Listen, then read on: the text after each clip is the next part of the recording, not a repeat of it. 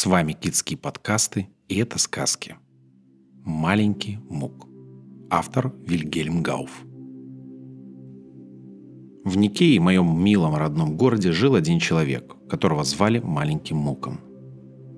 Хотя тогда я был еще очень молод, но могу представить его себе еще вполне хорошо. Особенно потому, что однажды из-за него отец высек меня до полусмерти.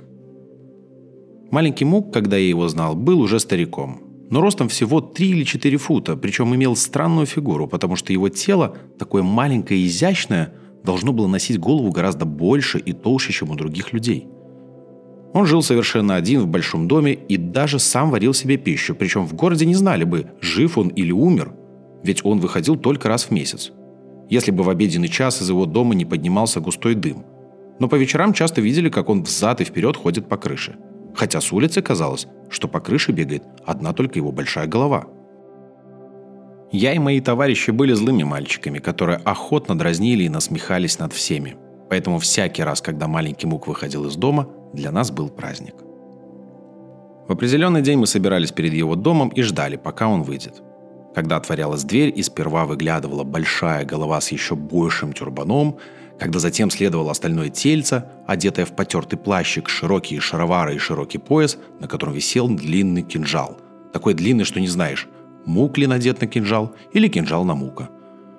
Когда он так выходил, то воздух оглашался нашим радостным криком. Мы бросали вверх свои шапки и как сумасшедшие плясали вокруг него. А маленький мук важным киванием головы кланялся нам и медленным шагом шел вниз по лестнице. Причем шлепал ногами, потому что на нем были большие широкие туфли, каких я еще никогда не видал. Мы, мальчики, бежали за ним и все кричали «Маленький мук! Маленький мук!» У нас даже была веселая песенка, которую мы иногда пели в честь него. В ней говорилось «Карлик мук, карлик мук, посмотри-ка ты вокруг. Если обернешься вдруг, мы поймаем тебя, мук». Мы уже часто забавлялись так, и к своему стыду я должен сознаться, что поступал хуже всех.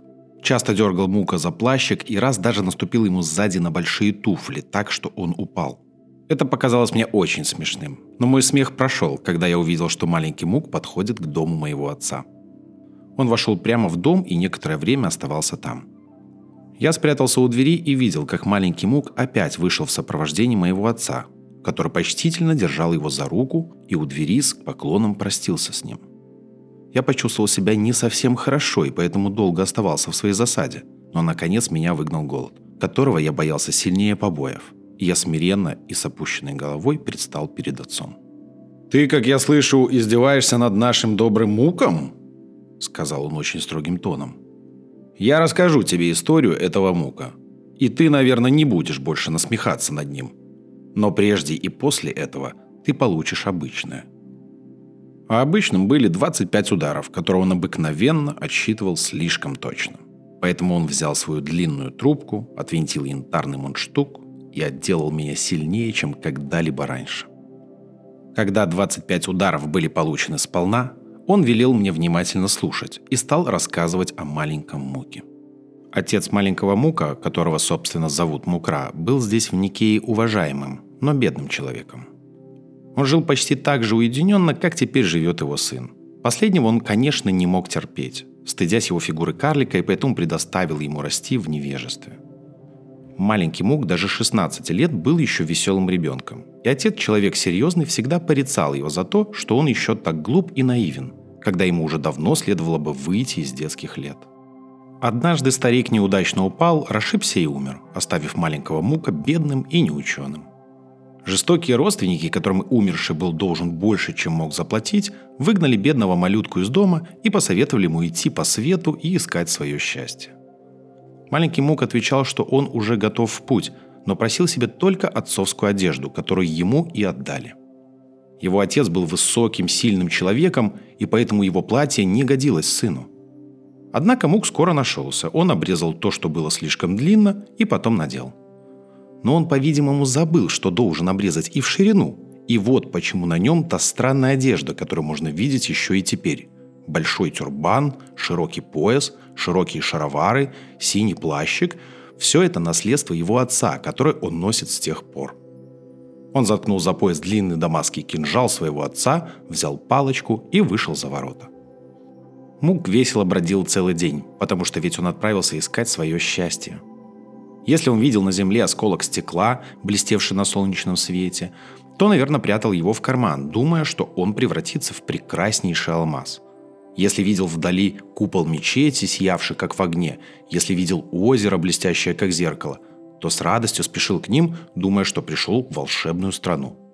Но, увы, Вблизи эти призраки исчезали, а его усталость и его бурчащий от голода желудок слишком скоро напоминали ему, что он находится еще в стране смертных. Так он проходил два дня, голодный и печальный, и отчаялся найти свое счастье. Полевые плоды были его единственной пищей, жесткая земля – его ночлегом. Утром на третий день он увидел с возвышенности большой город. Полумесяц ярко сиял на его зубцах, Пестрые флаги развивались на крышах и, казалось, манил к себе маленького мука. Пораженный он остановился и стал рассматривать город и местность. «Да, там малютка Мук найдет свое счастье», — сказал он сам себе и, несмотря на свою усталость, подпрыгнул. «Там или нигде». Он собрал все свои силы и пошел к городу. Но хотя город казался совсем близко, однако Мук смог достигнуть его только в полдень потому что его маленькие ноги почти совсем отказывались служить ему, и он часто должен был садиться в тень пальмы, чтобы отдохнуть. Наконец он подошел к воротам города. Он оправил свой плащик, красивее повязал тюрбан, надел пояс еще шире и заткнул длинный кинжал более криво. Потом он стер с башмаков пыль, взял свою палочку и бодро вошел в ворота. Он прошел уже несколько улиц, но нигде не отворялась дверь, нигде не кричали, как он воображал «Маленький мук, войди, поешь, попей и дай отдохнуть своим ножкам». Когда он у одного большого прекрасного дома опять очень тоскливо смотрел вверх, отворилось окно, выглянула старая женщина и стала звать певучим голосом. «Сюда, сюда! Кашка сварена, стол уж накрыт. Был бы у вас аппетит! Соседушки, сюда! Кашка сварена!» Дверь отворилась, и Мук увидел, что в дом вошло множество собак и кошек. Несколько минут он стоял в нерешительности, последовать ли ему приглашению, но наконец собрался с духом и пошел в дом.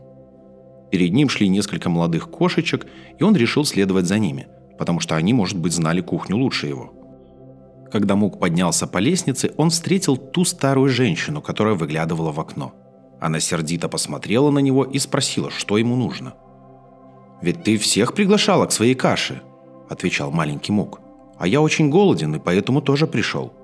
Старуха громко засмеялась и сказала. «Откуда же ты пришел, чудак? Весь город знает, что я варю кашу только для своих милых кошек и иногда, как ты видишь, приглашаю в их общество соседей». Маленький Мук рассказал старой женщине, как тяжело ему пришлось после смерти отца и стал просить ему дать ему сегодня поесть вместе с ее кошками – Старуха, которой понравился чистосердечный рассказ малютки, позволила ему быть гостем и вдоволь дала ему поесть и попить. Когда он насытился и подкрепился, она долго глядела на него и затем сказала. «Маленький Мук, оставайся у меня на службе. У тебя будет пустяшная работа и очень хорошее содержание». Мук, которому понравилась кошачья каша, согласился и таким образом стал слугой госпожи Ахавцы.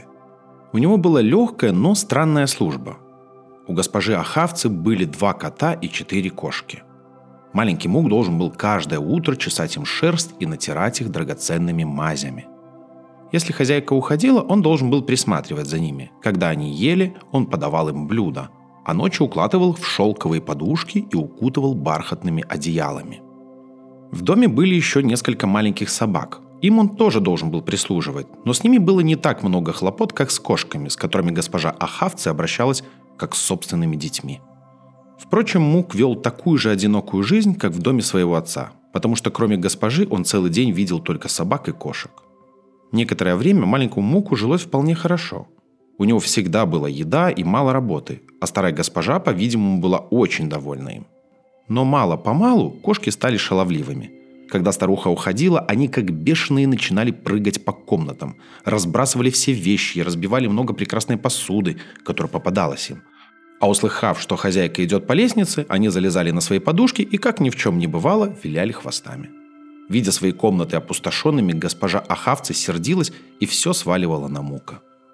Он мог как угодно уверять ее в своей невиновности.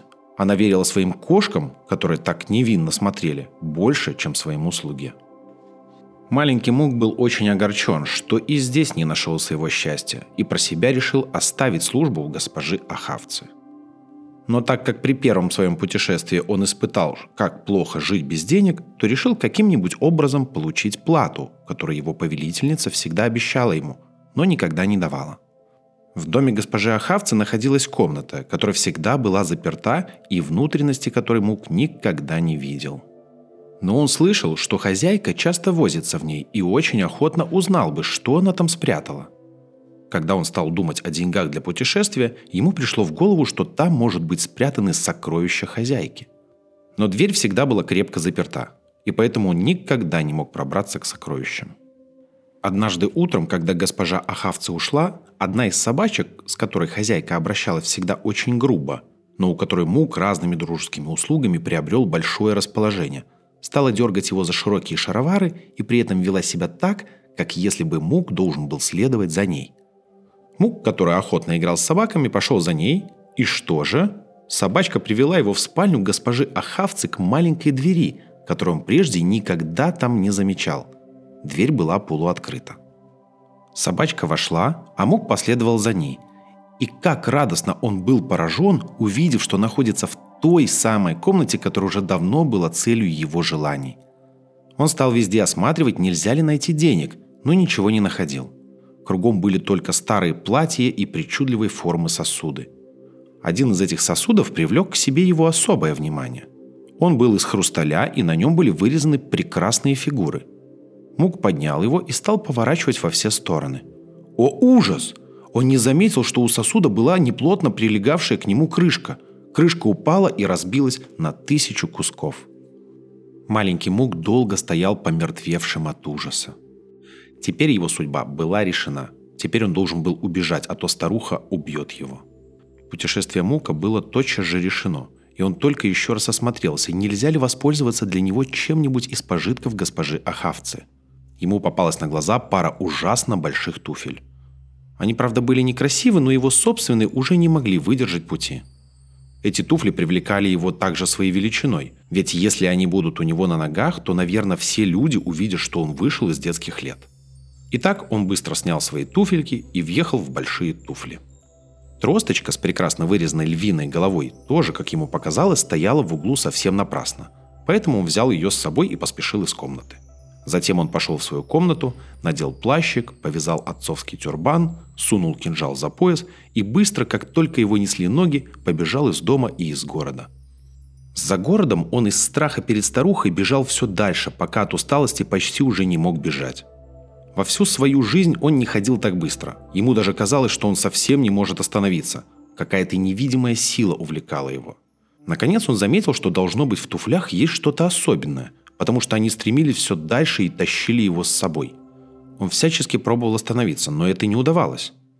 Выбившись из сил, он закричал сам себе, как кричат лошадям. Туфли остановились, и Мук в изнеможении бросился на землю. Туфли необыкновенно обрадовали его – Таким образом, он хоть что-нибудь приобрел своей службой, что во всяком случае могло помочь ему в его путешествии за счастьем. Несмотря на свою радость, он от изнеможения заснул, потому что его тельце, которому приходилось носить такую тяжелую голову, не могло много выдержать. Во сне ему явилась собачка, которая в доме госпожи Ахавцы доставила ему туфли и сказала. «Милый Мук, ты еще не вполне знаешь употребление туфель.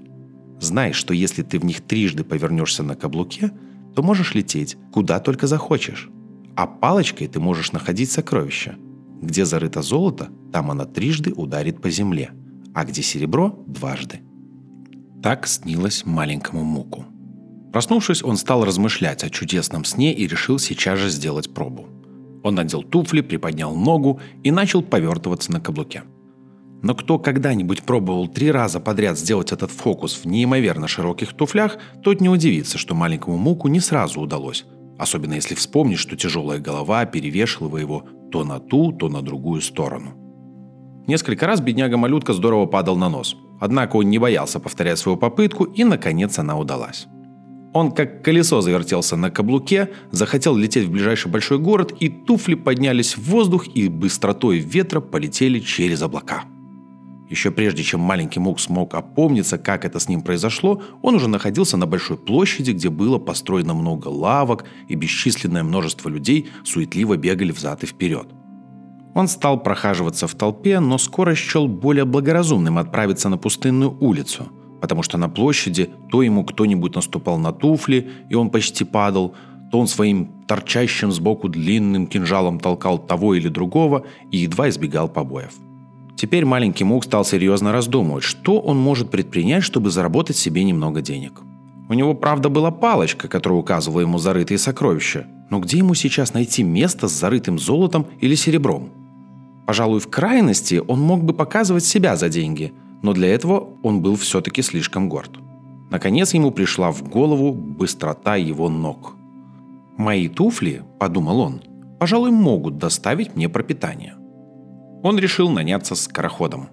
А так как он мог надеяться, что за такую службу правитель этого города заплатит всего лучше, то он разузнал, где находится дворец.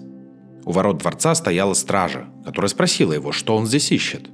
На его ответ, что он ищет службу, его отослали к надсмотрщику рабов – Мук изложил ему свое желание и попросил его доставить ему службу в королевских гонцах. Надсмотрщик смерил его глазами с головы до ног и сказал. «Как с твоими ножками, которые едва ли длиннее пяди, ты хочешь сделаться королевским скороходом? Пошел прочь. Я здесь не за тем, чтобы забавляться со всяким дураком». Но маленький Мук стал уверять его, что вполне серьезно говорит о своем предложении и хотел бы состязаться с самым быстрым гонцом – это надсмотрщику показалось очень смешным. Он велел Муку приготовиться к вечеру для состязания в беге. Отвел его на кухню и позаботился, чтобы Муку дали как следует поесть и попить. А сам он отправился к королю и рассказал ему о маленьком Муке и его предложении. Король был веселым человеком, и поэтому ему понравилось, что надсмотрщик рабов для забавы удержал маленького Мука – он приказал на большом лугу за дворцом сделать приготовление, чтобы всему двору с удобством можно было видеть состязание в беге, и еще раз поручил надсмотрщику иметь о карлике большое попечение. Король рассказал своим принцам и принцессам, какое зрелище они будут иметь в этот вечер. Те пересказали это своим слугам, и когда настал вечер, все были в напряженном ожидании, и все, у кого были ноги, высыпали на луг, где были устроены подмостки, чтобы видеть бег хвастливого карлика. Когда король и его сыновья и дочери заняли места на подмостках, на луг вышел маленький мук и сделал высоким господам чрезвычайно грациозный поклон. Когда они увидели малютку, раздался всеобщий радостный крик. Такой фигуры там еще никогда не видали. Тельце с огромной головой, плащик и широкие шаровары, длинный кинжал за широким поясом, маленькие ножки в широких туфлях. Нет, видеть это было слишком забавно, чтобы громко не посмеяться – но смех не смутил маленького Мука. Он гордо стоял, опираясь на палочку, и ожидал своего соперника. Надсмотрщик рабов по собственному желанию Мука выбрал самого лучшего бегуна. Вот он вышел, стал рядом с карликом, и оба ожидали знака. Тогда принцесса Амарца махнула, как было условлено, своим покрывалом, и как две стрелы, пущенные в одну цель, оба бегуна понеслись по лугу. Сначала соперник Мука значительно опередил его, но Мук на своих туфлях-скороходах погнался за ним, догнал его, обогнал и давно стоял у цели, когда тот еще бежал тяжело дыша. Удивление и изумление на несколько минут сковали зрителей. Но когда король первый захлопал в ладоши, толпа заликовала и все воскликнули. «Да здравствует маленький Мук, победитель на состязании в беге!» Между тем маленького Мука привели, он бросился перед королем Ниц и сказал. «Могущественный король, здесь я дал тебе только небольшой образчик своего искусства. Соболговали же дозволишь, чтобы мне дали место среди твоих гонцов». А король отвечал ему. «Нет, ты будешь моим личным гонцом и всегда при моей особе, любезный Мук. Ты будешь ежегодно получать сто золотых жалования и есть за столом моих первых слуг». И так Мук уж думал, что наконец он нашел счастье, которое так долго искал, и был от души рад и доволен. Он пользовался даже особой милостью короля, который употреблял его для своих самых спешных и самых тайных посланий. Мук исполнял их с величайшей точностью и совершенно непостижимой быстротой. Но остальные слуги короля были совсем не расположены к Муку. Они с неудовольствием видели, что благодаря карлику, который ничего не умел, как только быстро бегать, они теряли милость своего государя. Поэтому они устраивали против Мука много заговоров, чтобы свергнуть его. Но все заговоры разбивались о большое доверие, которое король питал к своему тайному гонцу. Карлик, от которого не ускользали эти козни против него, не думал о мести. Для этого у него было слишком доброе сердце. Нет, он думал о средстве сделаться необходимым для своих врагов и любимым ими. Тогда ему пришла в голову его палочка, о которой в своем счастье он совсем забыл. Если он найдет сокровище, думал Мук, то люди сделаются благосклоннее к нему. Он уже часто слыхал, что отец теперешнего короля зарыл в землю много своих сокровищ, когда на его страну напал враг. Говорили также, что он умер, не сообщив сыну своей тайны. С этих пор Мук всегда брал с собой палочку, в надежде пройти когда-нибудь мимо того места, где зарыты деньги старого короля. Однажды вечером случай привел его в отдаленную часть дворцового сада, которую он мало посещал. Вдруг он почувствовал, что палочка в его руке вздрогнула и три раза ударила о землю. Теперь он уже знал, что это могло значить. Поэтому он вынул кинжал, сделал знаки на стоявших кругом деревьях и прокрался опять во дворец. Там он достал заступ и для своего предприятия стал дожидаться ночи. Впрочем, само откапывание сокровищ доставило маленькому Муку больше хлопот, чем он думал. Его руки были слишком слабы, а заступ велик и тяжел. Он проработал, вероятно, уже два часа, прежде чем вырыл на глубину несколько футов. Наконец он наткнулся на что-то твердое, что зазвенело, как железо. Теперь он стал копать усерднее и скоро увидел большую железную крышку. Он сам спустился в яму, чтобы посмотреть, что могла покрывать крышка, и действительно нашел большой горшок, наполненный золотыми монетами. Но его слабых сил не хватало, чтобы поднять горшок. Поэтому он набрал золото в шаровары и пояс, сколько мог унести. И даже свой плащик наполнил им, тщательно опять закрыл остальное и все взвалил на спину. Но право, если бы на ногах у него не было туфель, он не сошел бы с места. Так давила его тяжесть золота. Все-таки он незамеченным пришел в свою комнату и там спрятал золото под подушками своего дивана. Когда маленький Мук увидел себя обладателем такого количества золота, он подумал, что теперь дело примет иной оборот – и что среди своих врагов при дворе он приобретет себе много доброжелателей и искренних приверженцев. Уже поэтому можно было узнать, что добрый мук не получил, должно быть, очень тщательного воспитания, иначе он, конечно, не мог бы вообразить, что золотом приобретет истинных друзей. Ах, пусть бы он тогда навострил свои туфли и убежал с полным золотом плащиком. Золото, которое с этих пор маленький мук стал раздавать горстями – возбудила зависть остальных придворных слуг. Главный повар Аули говорил, он фальшивомонетчик. Надсмотрщик рабов Ахмед говорил, он выманил это у короля своей болтовней. А казначей Архац – его злейший враг, который сам иногда, быть может, хватал из кассы короля, прямо сказал, он украл золото – и вот, чтобы действовать наверняка, они сговорились, и однажды главный кравчик Корхуц явился к королю очень печальным и грустным. Его печальное выражение лица было так заметно, что король спросил, что с ним.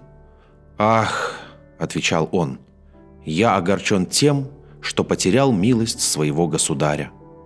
«Что за вздор ты говоришь, друг Корхуц?» — возразил ему король. «С каких это пор я не освещаю тебя солнцем своей милости?»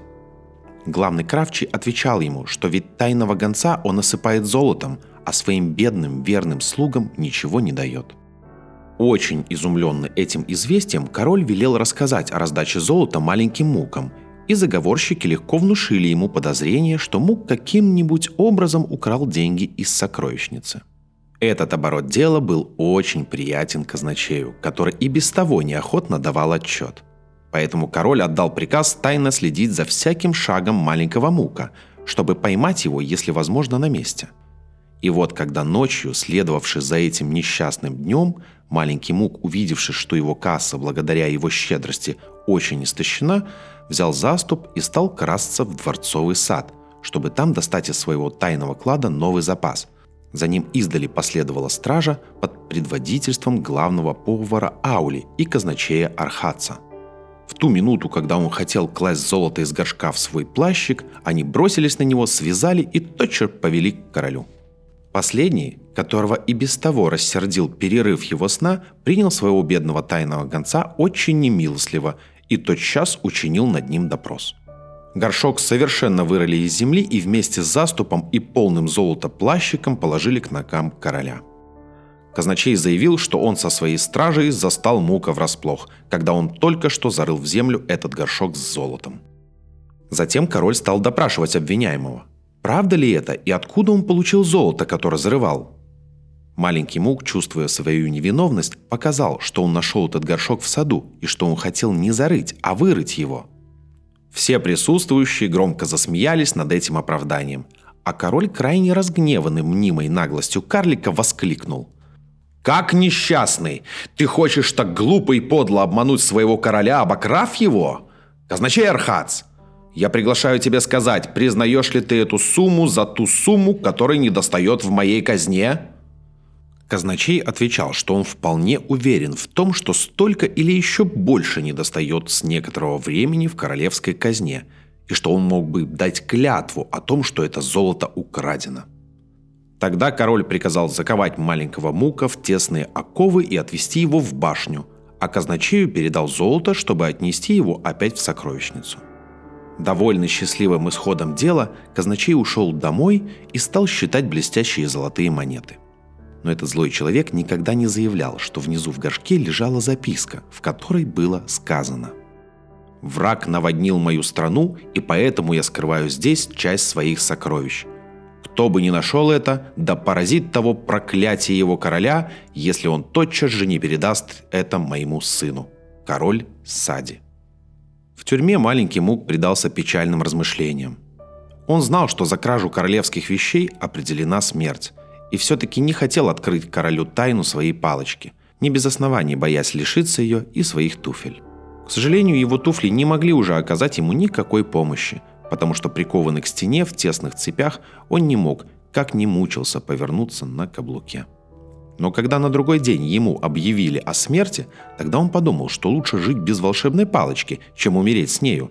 Попросил у короля тайной аудиенции и открыл ему свою тайну. Сначала король не придал никакой веры его сознанию.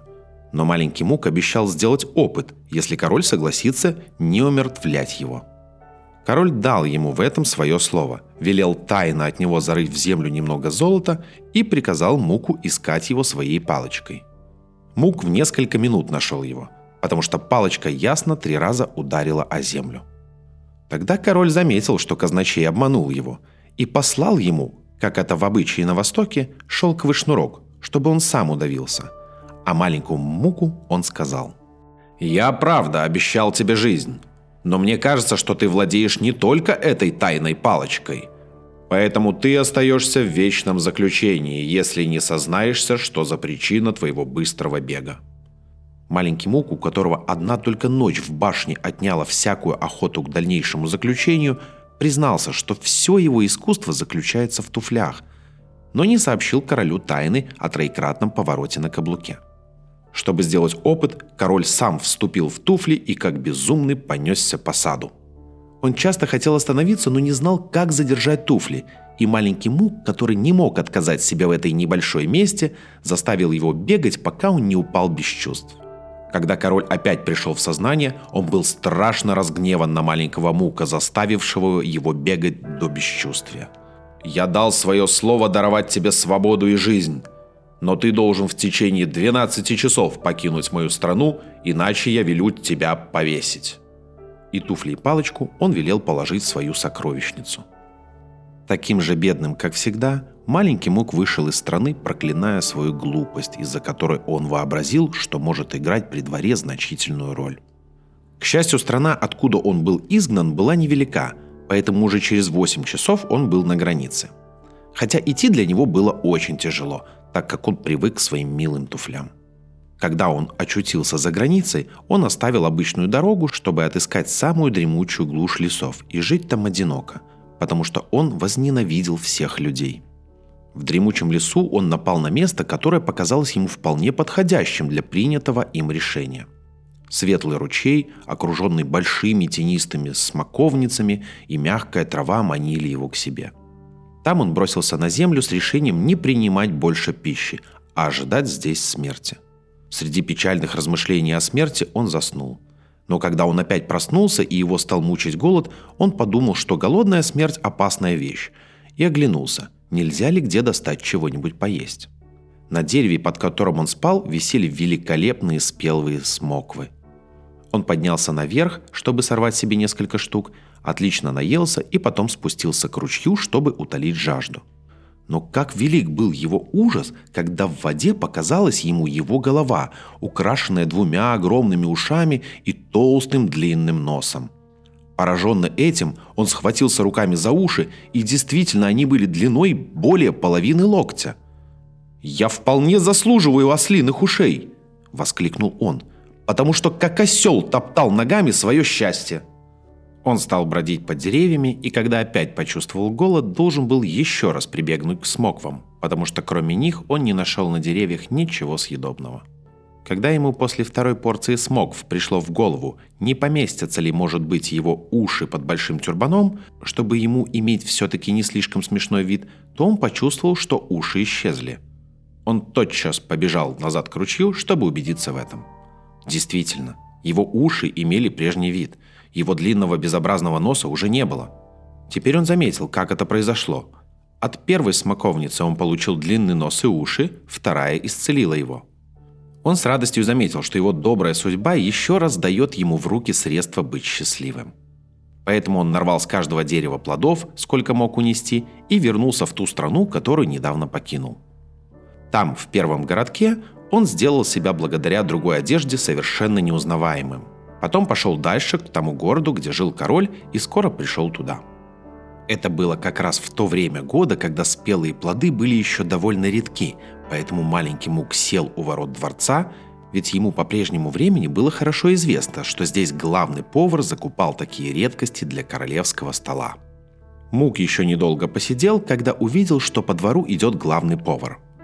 Он стал осматривать товары продавцов, которые собрались у ворот дворца. Наконец его взгляд упал на корзину Мука. «Ах, редкое блюдо!» – сказал он, – «которое, наверное, понравится его величеству. Что ты хочешь за свою корзину?» Маленький Мук назначил умеренную цену, и они скоро сторговались. Главный повар передал корзину рабу и пошел дальше. А маленький Мук, между тем, убежал, опасаясь, что его, как продавца, могут отыскать и наказать, когда головы придворных постигнет беда. За обедом король был в очень веселом настроении и не раз высказывал своему главному повару похвалы за его хорошую кухню и старания, с которыми он всегда выбирает для него самое редкое.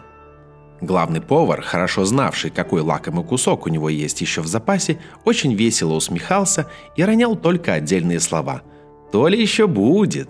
или «Конец делу венец!» Так что принцессам стало очень любопытно, что же еще он подаст.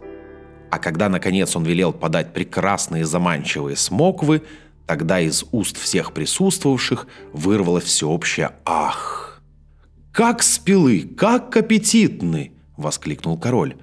Главный повар, ты просто молодец и заслуживаешь нашей совершенно особой милости. Сказав так, король, который обыкновенно был очень скуп на такие лакомые куски, собственноручно стал разделять смоквы за своим столом. Каждый принц и каждая принцесса получили по две, придворные дамы, визири и аги по одной, а остальные он поставил перед собой и с большим удовольствием начал поедать их. «Но, боже мой!» «Какой у тебя странный вид, отец!» – воскликнула вдруг принцесса Амарца. Все с изумлением взглянули на короля. На голове у него висели огромные уши, длинный нос спускался за подбородок, и сами они смотрели друг на друга с изумлением и ужасом. Все были более или менее украшены странным головным убором. Представьте себе ужас дворца. Тотчас послали за всеми врачами в городе – Врачи приходили толпами, назначали пилюли и микстуры, но уши и носы оставались. Одному из принцев сделали операцию, но уши опять выросли.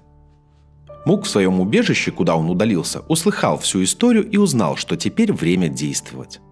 Уже раньше на деньги, вырученные за смоквы, он достал себе одежду, которая могла представить его ученым. Длинная борода из козьей шерсти дополняла обман.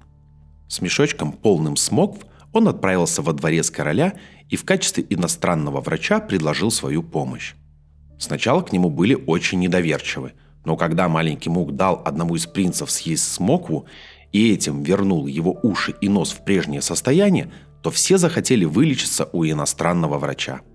А король молча взял его за руку и повел в свою комнату. Там он отпер дверь, которая вела в сокровищницу, и сделал Муку знак следовать за ним. «Вот мои сокровища», — сказал король. «Выбирай себе что бы то ни было. Все будет тебе даровано, если ты только избавишь меня от этого позорного недуга». Это было для ушей маленького Мука приятной музыкой. Он увидел, что у самого входа на полу стояли его туфли. Тут же рядом лежала его палочка. Вот он стал расхаживать по залу, как будто хотел восхищаться сокровищами короля, но едва он подошел к своим туфлям, как поспешно вскочил в них, схватил палочку, сорвал свою фальшивую бороду и показал изумленному королю хорошо знакомое лицо его изгнанного мука. «Вероломный король!» – сказал он. «Ты платишь неблагодарностью за верную службу. Прими как вполне заслуженное наказание уродливость, которую имеешь. Я оставлю тебе уши, чтобы они ежедневно напоминали тебе о маленьком муке». Сказав так, он быстро повернулся на каблуке, пожелал далеко унестись, и еще прежде, чем король мог позвать на помощь, маленький мук унесся. С тех пор малютка живет здесь в полном довольстве, но одиноко, потому что он презирает людей – Благодаря опыту он стал мудрым человеком, который заслуживает скорее твоего удивления, чем насмешки, если даже его наружность и имеет, может быть, что-нибудь странное. Так рассказал мне мой отец. Я выразил ему свое раскаяние в грубом поведении относительно доброго маленького человека, и отец подарил мне другую половину назначенного мне наказания. Я рассказал своим товарищам удивительную судьбу малютки, и мы так полюбили его, что никто больше не издевался над ним. Напротив, мы уважали его, пока он жил, и все кланялись ему так низко, как Кади и Муфтию. Желаем спокойной ночи от онлайн-школы Кицки.